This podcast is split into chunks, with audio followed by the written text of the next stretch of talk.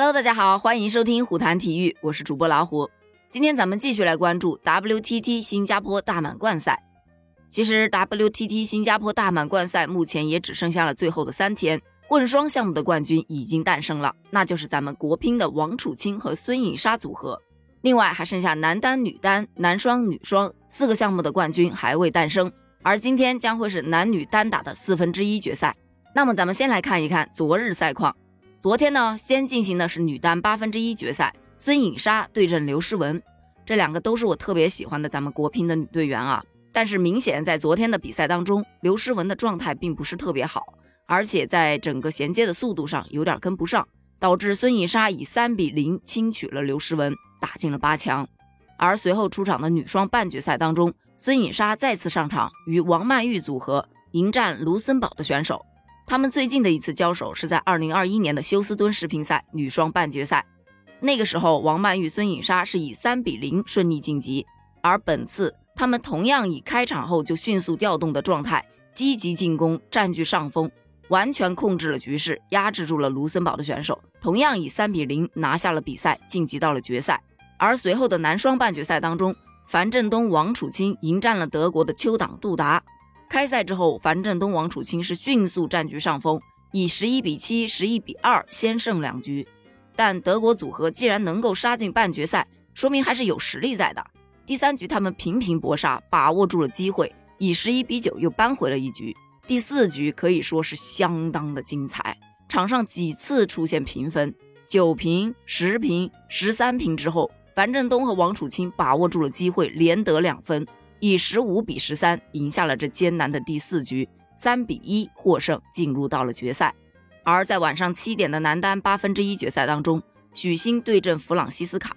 其实，在之前有人统计过他们两人的国际赛交手记录，许昕是以十胜零负的成绩力压弗朗西斯卡，获胜的概率是非常非常高的。但偏偏这一轮啊，弗朗西斯卡打得非常主动，开局就打得很主动，以十一比六先胜了一局。许昕在第二局发挥了正手进攻的威力，也很早就确立了优势，扳回一局。但第三局弗朗西斯卡搏杀非常凶，再胜一局。第四局许昕也是不遑多让，拼得也是更凶了。在取得领先之后，没有给对手反扑的机会，拿下这局，追成了二比二平。进入到决赛局，两个人打得非常非常焦灼。弗朗西斯卡呢，也是把握住关键球，以十一比九赢下了这场比赛。最终，他以三比二险胜了许昕，晋级了。而许昕呢，确实啊，在赛后接受采访的时候就表示，本次比赛选用的器材可能对于他来说，他还没有太好的去适应，所以会导致发挥有点失常。但是没关系，许昕你也是很棒的。随后，弗朗西斯卡将迎战世界排名第一的国乒选手樊振东。而昨天的重头戏就是晚上八点二十分进行的混双比赛。王楚钦、孙颖莎对阵中国台北的林君如和郑怡静。其实国乒这一次啊，只派出了王楚钦和孙颖莎这一对混双组合来参加这场比赛，而他们两个也是不负众望，一路闯进了决赛呀。在决赛里对阵中国台北的林君如和郑怡静，首局开始之后，他们就迅速拉开比分领跑，后来又不断的扩大优势。虽然说中国台北组合增多了搏杀，并且在场上也多次有追平的这种状态在，但是。到底还是王楚钦和孙颖莎比较稳，他们俩是乘胜追击，赢了一局又一局，最终以三比零获胜，拿到了这场 WTT 新加坡大满贯赛的混双冠军。而今天男女单打四分之一决赛就要进行了，女单的四分之一，王艺迪将对阵袁嘉楠，陈梦将对阵石川佳纯，王曼玉将对阵波尔卡诺娃，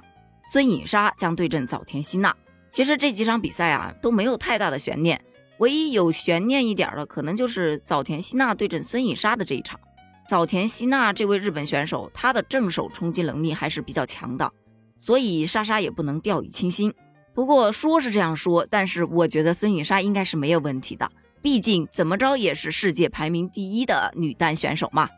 那男单这边呢？男单四分之一，梁靖昆将出战卡尔森，马龙将对阵林君如。樊振东将对阵弗朗西斯卡，